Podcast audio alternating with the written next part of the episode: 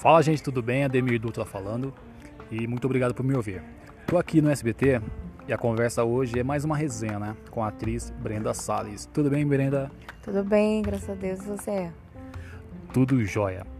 Você é atriz, tem feito as aventuras de Poliana, não é isso? Conta pra gente um pouco aí dessa rotina, né? Como é fazer parte deste, desse projeto tão maravilhoso que está dando altos índices de audiências, tem dado dor de cabeça para concorrente.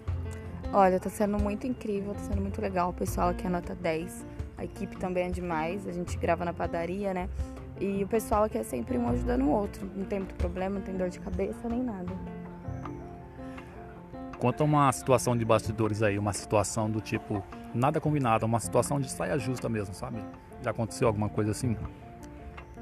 Comigo, eu tenho um problema muito grande que até hoje eu não aprendi a levar bandeja. Então teve um depois de mais de um ano gravando, um dia eu falei, putz, hoje eu vou conseguir. E no ensaio eu consegui perfeito. Falei, ah, bombei, né? Arrasei. Na hora da cena mesmo, eu derrubei tudo, suco, bem na hora que eu fui entregar. Nossa, foi um, um mico muito grande. Mas você derrubou sozinha mesmo ou em cima de algum ator?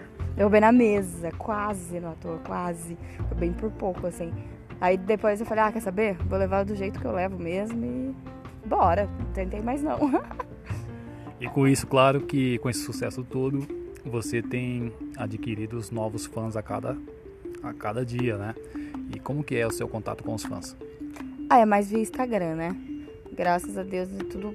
Nossa, eles são crianças amorosas, uma belezinha mesmo. E eu sempre tiro um tempo para responder, faço enquete, respondo direct e tudo mais. São pessoas, nossa, uma belezinha. Gosto muito.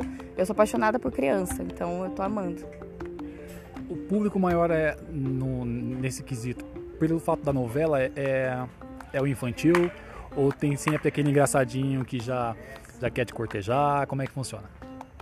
A maioria é infantil mesmo. É. é, a maioria é tudo infantil. Mas como eu também tenho outros trabalhos, aí também tem uns, óbvio, uns engraçadinhos, né? Que fica, ai, vamos jantar, vamos comer japonês. Eu falo, gente, que isso? Você esperava esse sucesso todo? Não, não. Eu achei que ia ser muito mais de boa, né? Muito mais tranquilo. Mas graças a Deus foi diferente.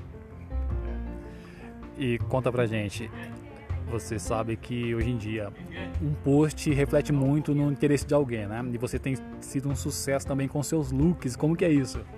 Nossa, eram muito legal também. E é bem isso que você está falando. Um post, nossa, as pessoas acham a gente, né? Tipo, você posta lá um look de tal loja, a pessoa acha, a pessoa pergunta, a pessoa vai atrás.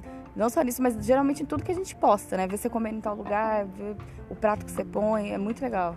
Isso reflete muito mesmo. E com isso atrai parceiros, né? Sim, muito. Sempre assim, você posta uma coisa já aparece outro. Aí você posta um, um post de outra já aparece mais, sei lá, uns dois ou três. Bem legal. É bacana. Você também está em cartaz. Conta pra gente sobre o seu personagem no teatro. Ah, sim, a gente está em cartaz. E o meu personagem é uma cartomante.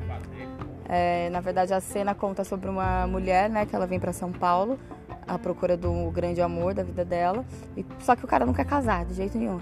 Então ela vai atrás de uma cartomante. Ela, fala, ela na verdade já quer macumba mesmo, né? Quer amarrar o cara, é bem legal. O nome da peça? Devolvendo abacaxi.